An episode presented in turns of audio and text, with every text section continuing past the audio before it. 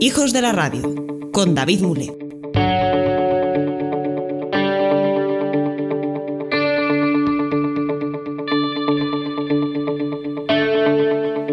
El podcasting se encuentra en una era de avances y cada vez aparecen más factores y protagonistas que suman diferentes características a este maravilloso medio de comunicación.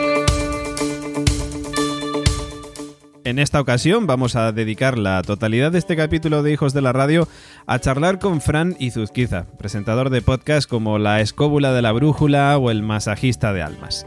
Además, Fran es productor de podcast con su empresa Yes We Cast y acaba de sacar un libro que a buen seguro interesará a los amantes del podcasting. El gran cuaderno de podcasting. Usando su libro como base, comentaremos varios aspectos destacados del podcast en la actualidad en esta cara A de este capítulo de Hijos de la Radio. Antes de, de dejaros con la, la conversación, con la charla, con la entrevista, con la tertulia más bien habría que decir, advertimos que esta conversación en algún momento toma tintes informales, porque hemos querido ser lo más naturales posibles y, porque no podemos evitarlo, es lo que tiene la confianza.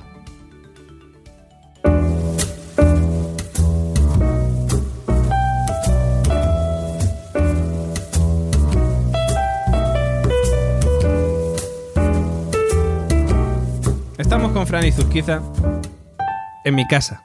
Tengo que advertir a, a los oyentes.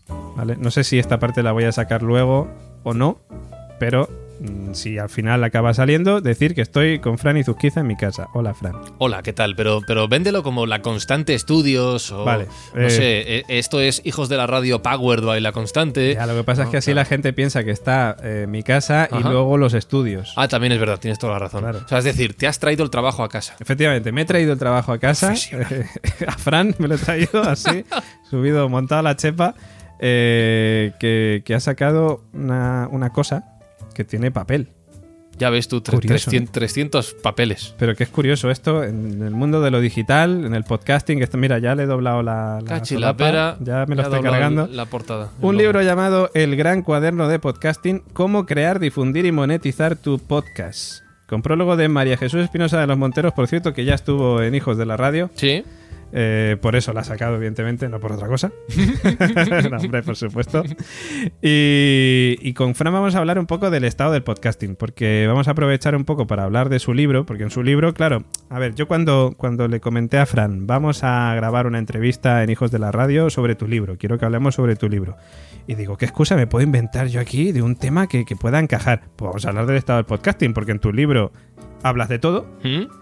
Entonces, no, de pues, hecho, no hay más. Quiero decir, una vez te has leído el libro, no hay más que aprender. no hay ya. más que aprender. Nada, no queda nada.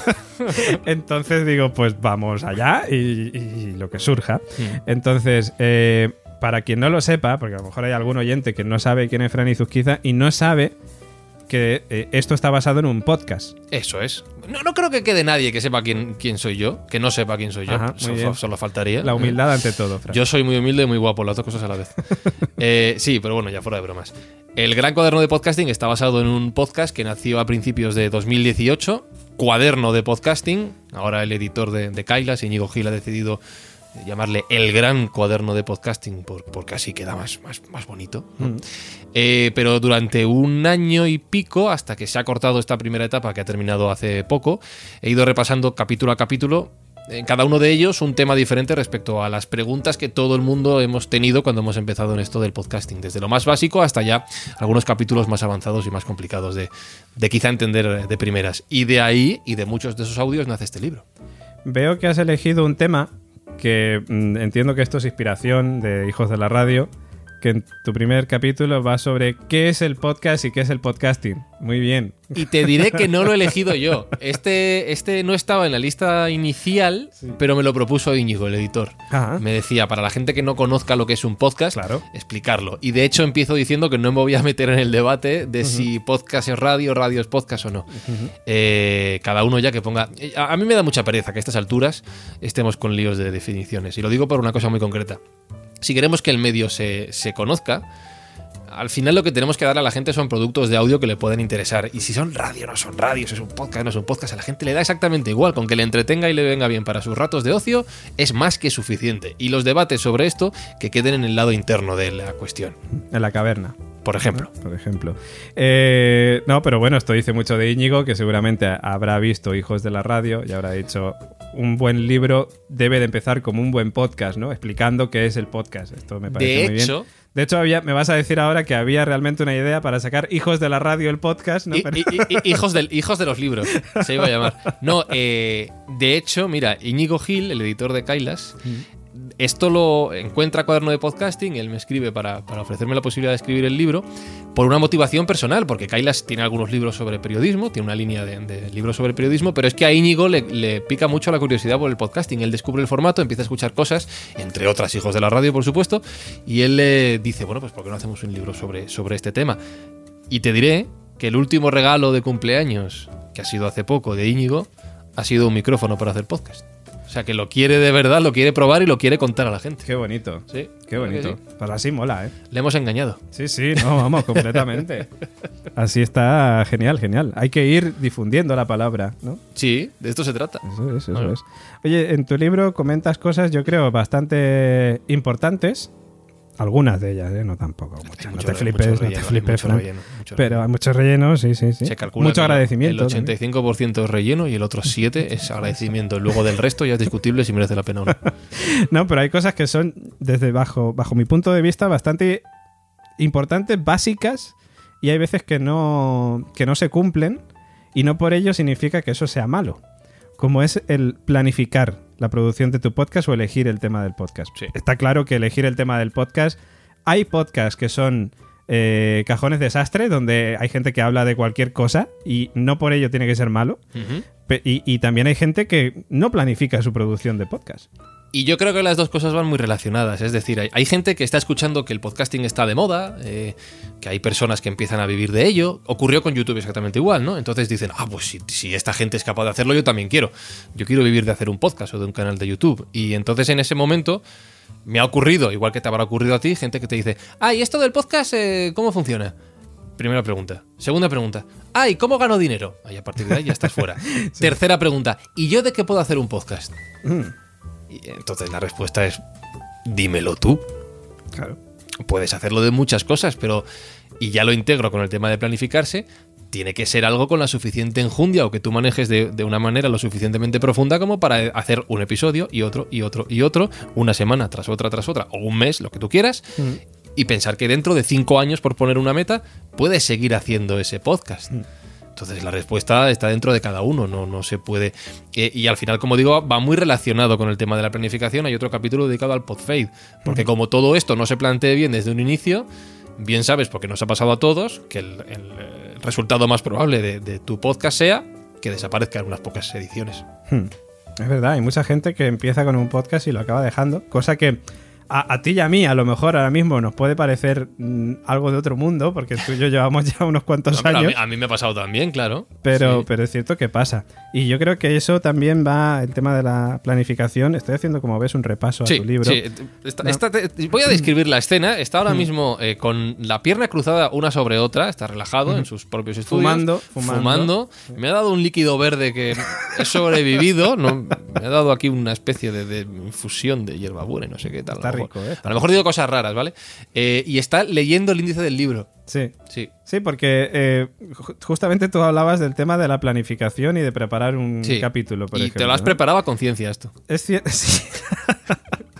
no, pero es cierto que, que cuando hablamos de temas como la actualidad del podcast o el estado del podcasting, y además hablas con un amigo, porque yo, Fran, te considero un colega, Lo mismo digo. pues mm, es, dices, ¿qué me voy a preparar?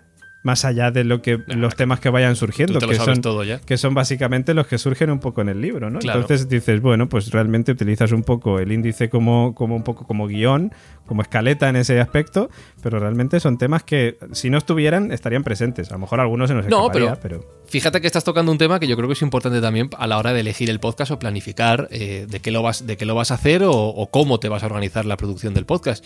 Si tú el tema que, del cual vas a hablar, como puede ser ahora mismo el podcasting, lo controlas hasta el punto de que sabiendo con quién vas a hablar y de qué tema ya tienes en tu cabeza una serie de X preguntas y que tampoco necesitas preparártelo salvo detalles de una manera muy concienzuda y que no te va a llevar un tiempo muy excesivo, pues ahí ya tenemos más posibilidades de que, primero, tú lo pases bien, segundo, la rutina de trabajo que eso te requiera sea fácilmente integrable en tu día a día y tercero, esto funcione.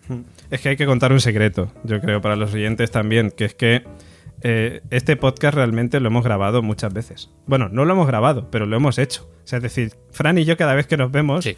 tenemos, entramos en una especie de agujero negro Sí. donde el tiempo no pasa. Bueno, no, el sí, tiempo sí pasa, pasa- pasa rápido. Pasa- pasa muy rápido. La única diferencia entre hoy y el resto de días es que ahora mismo eh, es antes de las 12 de la noche. Efectivamente, Es- sí, es- sí. No pero descarto que esto termine después de las 12 de la noche, pero bueno. También es verdad. Pero sí es cierto que cada vez que Fran y yo nos encontramos, y casualmente, y válgame la redundancia, nos encontramos por casualidad, Sí. acabamos eh, hablando y nos acaban dando las tantas y hablamos de los mismos temas, porque No, al eh, fin y al cabo es que el podcasting está en nuestras vidas. es Pero y dilo claro, ya me rehuyes. O sea, ya Sí. ves a un tío con gafas por la calle y dices, no, Hostia, no, Claro, es que hay veces que dices, vale, mola, es Fran, voy a saludar. Pero hay veces que dices, hostia, estoy cansado, me quiero ir a mi casa. Es que es lunes, macho. Mañana hay que currar. Claro, bueno, realmente. O no, no lo sé. Somos autónomos, Ya, esto también, de currar es todos los días. o Ya, sea que- sí, no sé si es bueno o malo. Sí, no sé si es bueno o malo. Pero sí, sí. Y justamente el tema del guion, que es lo que estamos comentando, muchas veces hay programas que no tienen un guion previo. O sea, es decir, al igual que estábamos hablando de que Sí. no tienen una planificación, Claro. tampoco tienen un guion previo. Sí, y, y mira, este es otro capítulo que también añadí por petición de Íñigo en cuanto a, a que él me pedía que hubiera una referencia de cómo se hace un guion radiofónico o una escaleta, una pauta. Es que eso es lo que te quería decir. Sí. O sea, el podcasting, yo creo que una de las ventajas que tiene, o una de las virtudes o características que tienen, es que es, es mucho más natural que la radio. Hmm. Cuando tú estás preparándote un guion, no Hmm. estás, como quien Depende, dice, depende del caso. radiofonizándolo un poco. Pero tampoco tiene por qué ser malo. no, no, no, no, claro que no. es Depende malo. mucho del formato. Es decir, pongo ejemplos prácticos, ¿vale? Cuaderno de podcasting tenía un guion. Hmm. ¿Por qué? Porque yo quería tener una serie de datos escritos para no improvisar las locuciones y poder equivocarme o poder olvidarme de algo y de ahí que yo me lo escribiera todo, no, por, no porque no sea capaz de hacerlo sin guion, porque yo quería exactitud. La escóbula de la brújula trabaja con una escaleta. ¿Por qué? Por lo que tú dices, es imposible guionizar una tertulia Claro. de gente que sabe, primero, mucho más que yo, que soy el que prepara la escaleta, y segundo, que no sabes por dónde te van a salir y que son dos horas de programa. Materialmente es imposible. Con Hijos de la Radio pasa más o menos lo mismo. Tenemos una Claro. parte, como este podcast que estáis escuchando ahora mismo, os daréis cuenta de que hay una parte que está guionizada y luego está esto.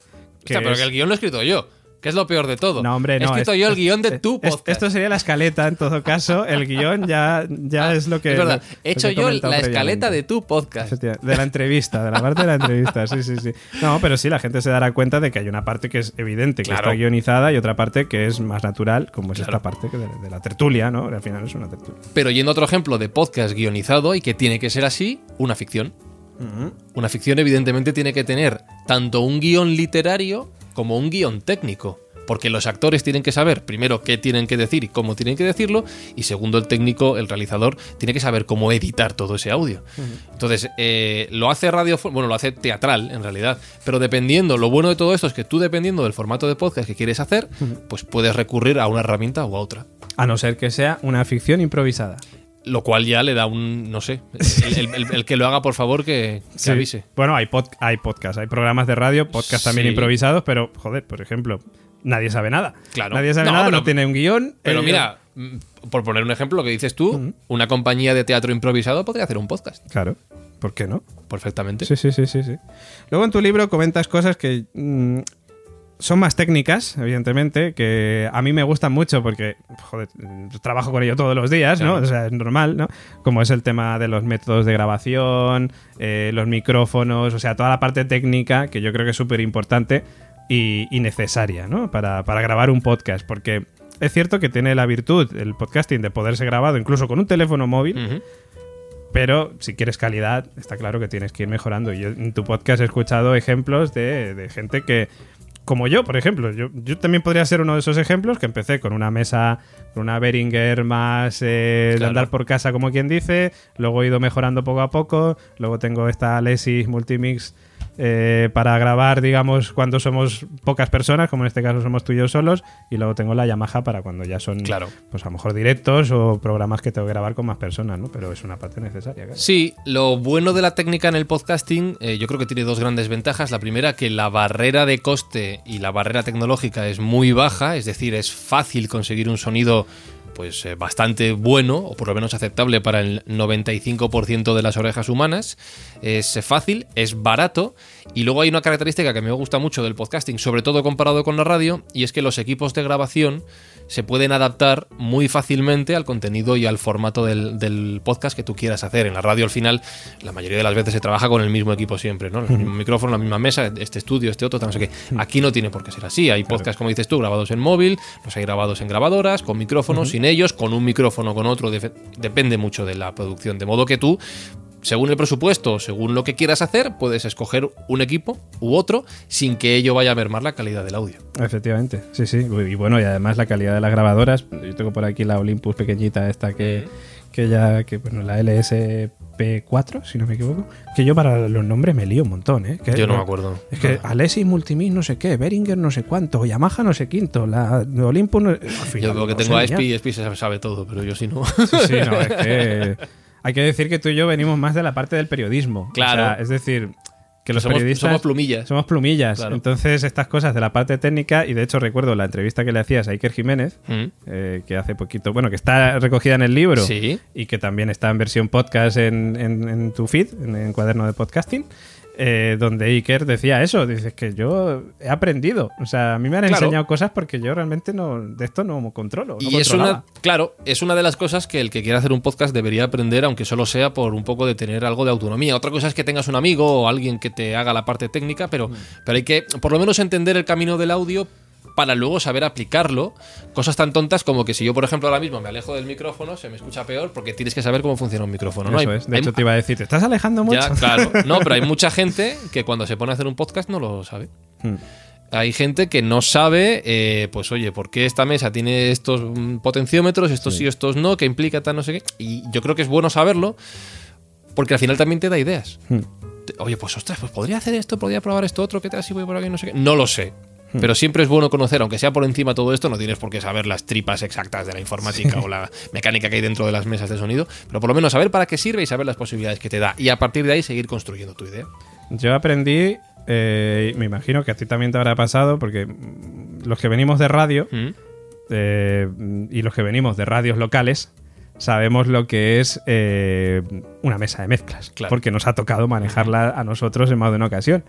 Y, y yo recuerdo la, la primera vez que hice radio, bueno, que hice, que grabé mi primer programa, mi primer programa fue Tras los Límites, eh, empezamos una emisora que se llamaba Onda 90 en Aspe, en Alicante, y recuerdo que eh, teníamos que montar la emisora, como, como quien dice, cada vez que grabamos un capítulo de, de nuestro. Iba a decir de nuestro podcast, pero no, era nuestro programa de radio, ¿no? Y, y yo recuerdo que ahí tenía un compañero, Luis Muñoz, que él sí que sabía manejar cosillas, fui aprendiendo de él, luego pasé a Sol FM y, y en Sol FM, en Santa Pola, mm, cogí muy buen rollo con el director, con, con Paco Martí, que, con el que sigo teniendo mucha amistad y con el que sigo teniendo mucho contacto. Y, y yo lo veía siempre a veces, que si soldando cables, que si no sé qué y tal. Y yo ya iba ahí ojeando y poco a poco pues Claro. ibas aprendiendo. Y es cierto Claro. que luego ya, cuando te compras tu mesa de mezclas, pues ya dices, oye, aquí hay que lanzarse al ruedo, hay que ir aprendiendo. Claro, que fíjate, viendo. fíjate que mi historia es muy parecida también. Yo, yo empiezo haciendo radio en Radio Enlace, en Hortaleza, en Madrid, Mm. y yo empiezo como técnico de sonido. Un amigo mío quería hacer un programa de música y me dice, oye, ¿tú qué quieres hacer esto de la radio y tal? ¿Por qué no te vienes conmigo? Digo, venga, voy para allá. Y yo manejaba la... Yo no hablaba, manejaba la mesa. Y entonces aprendí, no cómo funciona en sí una mesa de sonido, pero sí cómo se utiliza y más o menos me manejaba.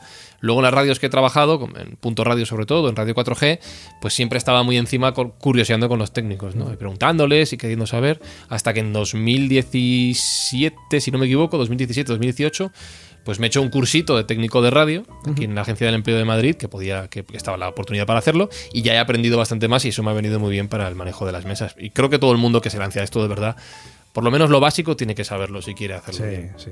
De todas maneras, luego es cierto que una vez que le coges ya el truquillo un poco y que grabas unas cuantas veces, acabas ya familiarizándote y Sí. todo te parece fácil. Tiene sus cosas, o sea, a cualquiera ahora le, es que estamos mirando la mesa. Sí, estamos Cualquiera mira los ecualizadores, por ejemplo, y dice, Claro. ¿eso para qué es? Ah, pues Sí, pero- graves, los agudos, tal. Esta mesa, por ejemplo, esta Lessing Multimix tiene muy pocas cosas. muy poquitas. No, tiene tanta historia. Pero mira, a- ahí para la gente que no sepa, a mí me dijeron una frase que la verdad es que me cambió la concepción. Yo veía mesas muy grandes de radio, ¿no? Mm. Ostras, qué complicado. Y me dijeron, no, no. Una vez sepas, más o menos, voy, a generalizar mucho, voy a generalizar mucho, lo que hay en un canal, el resto es lo mismo, pero multiplicado tantas veces como canales Claro. haya. Ya está. Sí. Luego es verdad que hay muchísimo más y los técnicos de radio dirán qué burrada estás. Sí, Fran". hay sí, muchísimo más, sí, vale, sí. perfecto. Pero lo- lo básico, una vez te sabes uno, te lo sabes todos. Claro. Y a partir de ahí yo le dije, ah, vale, pues igual es más fácil de lo que yo pensaba, porque asusta ver las mesas al principio, como dices tú. ¿Y te ha pasado a ti? Nosotros estuvimos grabando un tiempo en, en el Centro Cultural Mira, en, en Pozuelo de Alarcón. Sí. Eh, grabamos allí eh, Tras los Límites, la última temporada de Tras los Límites, la sexta. Y allí también está la Casa de la Radio. Bueno, la Academia de la Radio, Ah, que sí, sabes que está un poco... Podríamos hablar un rato de ellas. Podríamos hablar de la Academia de la Radio. Sí. Pero recuerdo que ellos tenían un, pro- un estudio allí, eh, donde tenían un estudio maravilloso, por cierto, chulísimo, muy guay, donde tenían una mesa de digital. Claro, aquí estamos hablando de mesas analógicas. Claro. Nosotros tenemos mesas analógicas, pero ahí tenían una mesa digital. Yo vi eso y dije, esto es la NASA. ¿Qué es esto? ¿Qué es Claro, eh, yo recuerdo cuando estudié la carrera que tenían una mesa digital, que luego además me la encontré en el curso de, de la Agencia para el Empleo. Pero bueno, lo mismo, si en el fondo el funcionamiento sigue siendo lo, solo que, que tiene más botones con luces y un software de por medio que tienes que aprender que, por ejemplo, pues hay diferentes capas y cuando le das a un botón los faders se mueven solos. Sí. Pero una vez entiendes por qué, tampoco hay, hay tantísima diferencia. Te digo una cosa, ¿eh? Yo soy más de mesas analógicas. Ya, a mí también. Es que ya te digo, yo, yo creo que me asusté tanto cuando vi esa mesa digital que me quedé traumatizado para el resto de mi vida. Ya, Dije, pero- "Ah, de analógico. ¿Sabes por qué soy de, de analógicas? ¿Por qué? Porque las digitales también se cuelgan, como los ordenadores. Hombre, claro. y no hay quien las. Como no las reinicies, Hmm. entonces yo, para ahorrarme esos problemas, si me va a salir igual con la analógica, Sí. creo que me quedo con ellas. Esto cuando trabaje en un estudio. mm, tengamos un estudio de podcast enorme entre todos y tengamos ya me olvidaré de lo que he dicho pero mientras tanto estoy contento Oye, Fran, hablas también de programas para grabar. Y esto yo lo considero bastante importante. Porque yo tengo. Lo voy a decir. Igual no lo debería de decir. Hmm. Igual no debería de hacerlo. Pero yo estoy. no en pasa con- nada esto es eh, un podcast puedes cortar luego lo que sobre Sí, pero estoy en contra de Audacity. ¿por qué? No, no me gusta. No me gusta. Pues- yo pues- grabo siempre con, con Audition. yo también Pero es que mm, cada vez que alguien me dice, no, es que estoy grabando y tal, no sé qué, con el Audacity, y es como, deja ese programa. Pues, deja ese programa. pues mira, te voy a contar una historia. Eh, mi socio en Yes We Cast, Alberto Espinosa, que es técnico de radio, lleva 20 años haciendo radio, pues él ha trabajado con todos los softwares de, de- de radio, que yo qué sé, X-Frame, con Dalet, etcétera, etcétera. Y ha grabado con un montón de softwares de, de grabación, Audition entre ellos, en fin, todos. Pues ha redescubierto Audacity y ahora ya solo utiliza para podcast Audacity.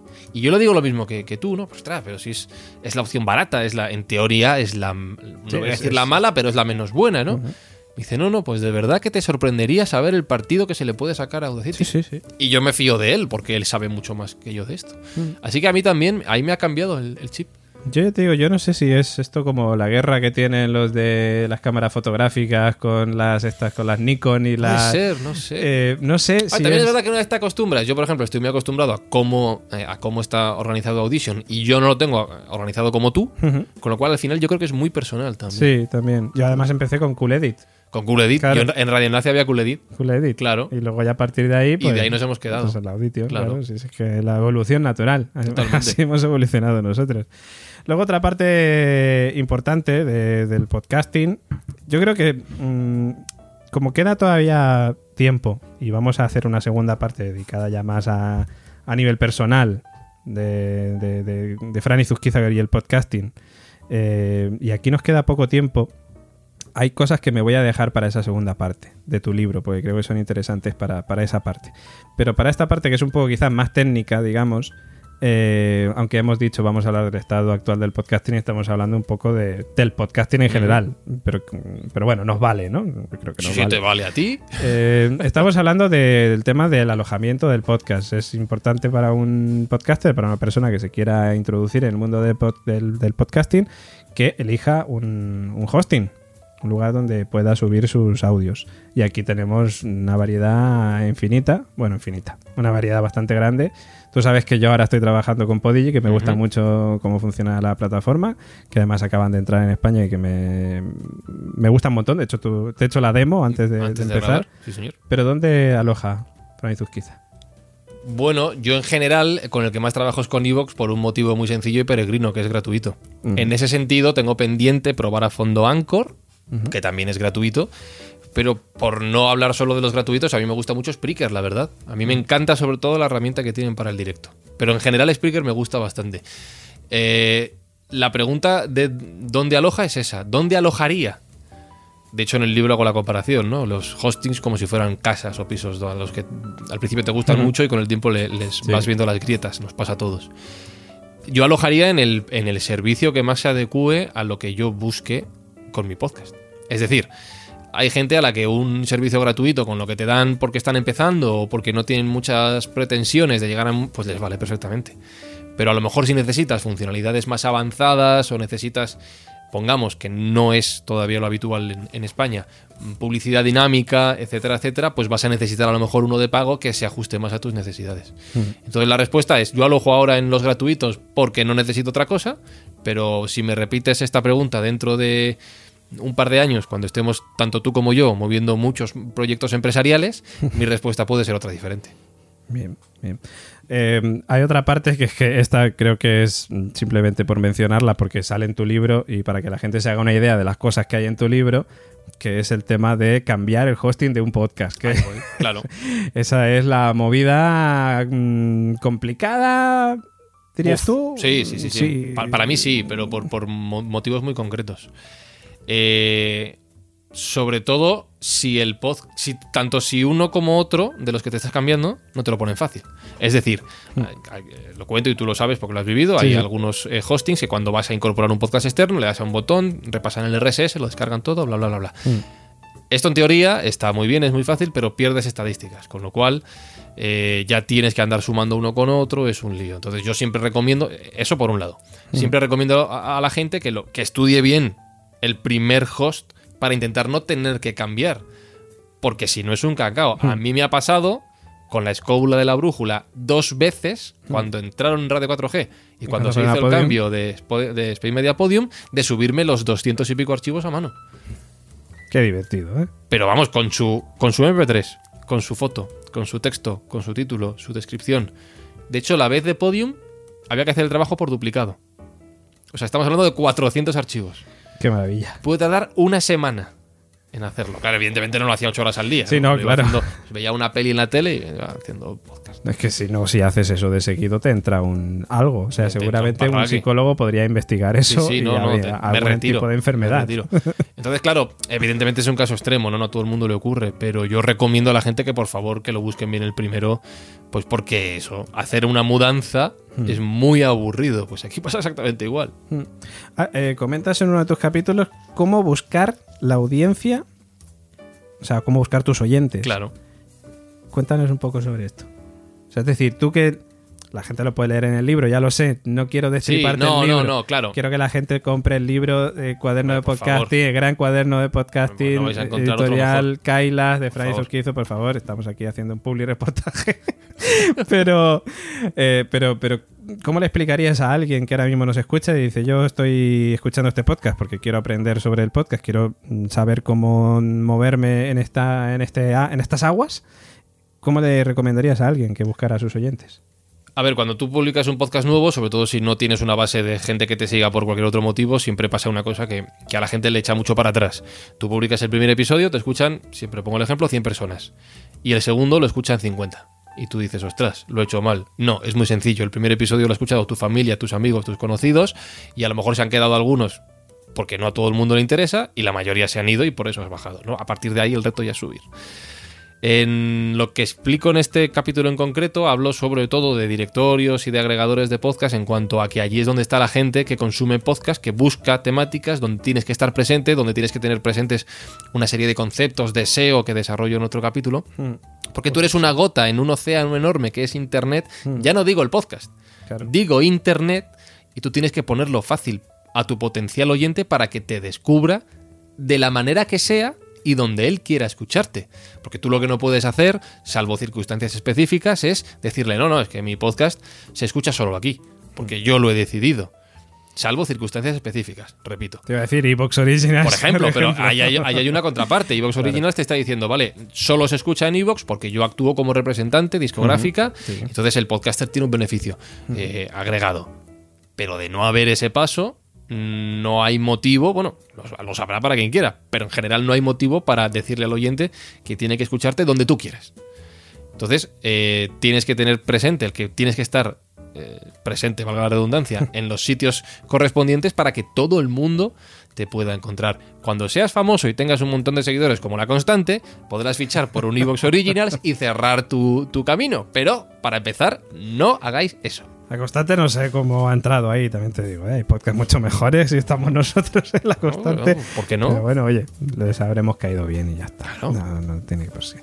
Eh, hay cosas, me has hablado del SEO y, y has hablado de un mar de, de podcasts y de, y de internet. Y yo creo que este va a ser el punto que vamos a dejar para la parte mm, de la entrevista personal. Porque. Sí, porque el SEO yo lo vivo. No, no, no. pues, eh, ah, cuando, te lo, cuando te lo diga, creo que vas a entender perfectamente hacia dónde voy. Vale. Vamos a dejar esta parte. Yo solo quiero decir una cosa más. Sí. Hijos de la radio empezó bajito. Empezó contigo y vuelves eso, aquí otra vez. por Es eso. que no- Qué ganas de cargarse un podcast que había elevado el vuelo. Sí, sí. Ya está. Ya está. No, no. eh, toda la razón, Fran, pero bueno, para- más. La amistad, la confianza es lo que tiene. Que al final acabas así. Tú verás.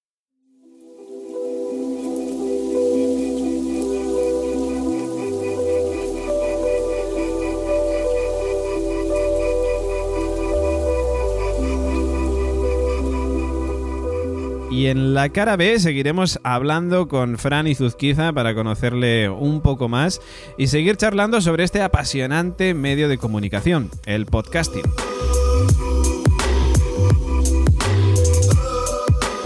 Antes de despedirme, permíteme recordarte que la Factoría La Constante también puede ayudarte con tu podcast si estás interesado en comenzar tu andadura en este magnífico medio de comunicación.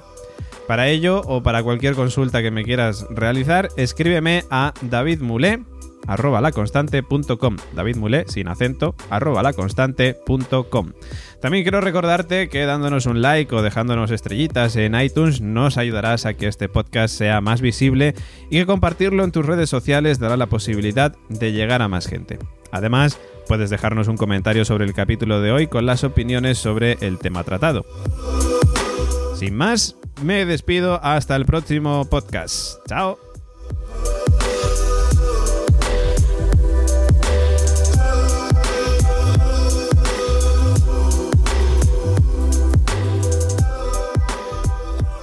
Hijos de la Radio, con David Mule.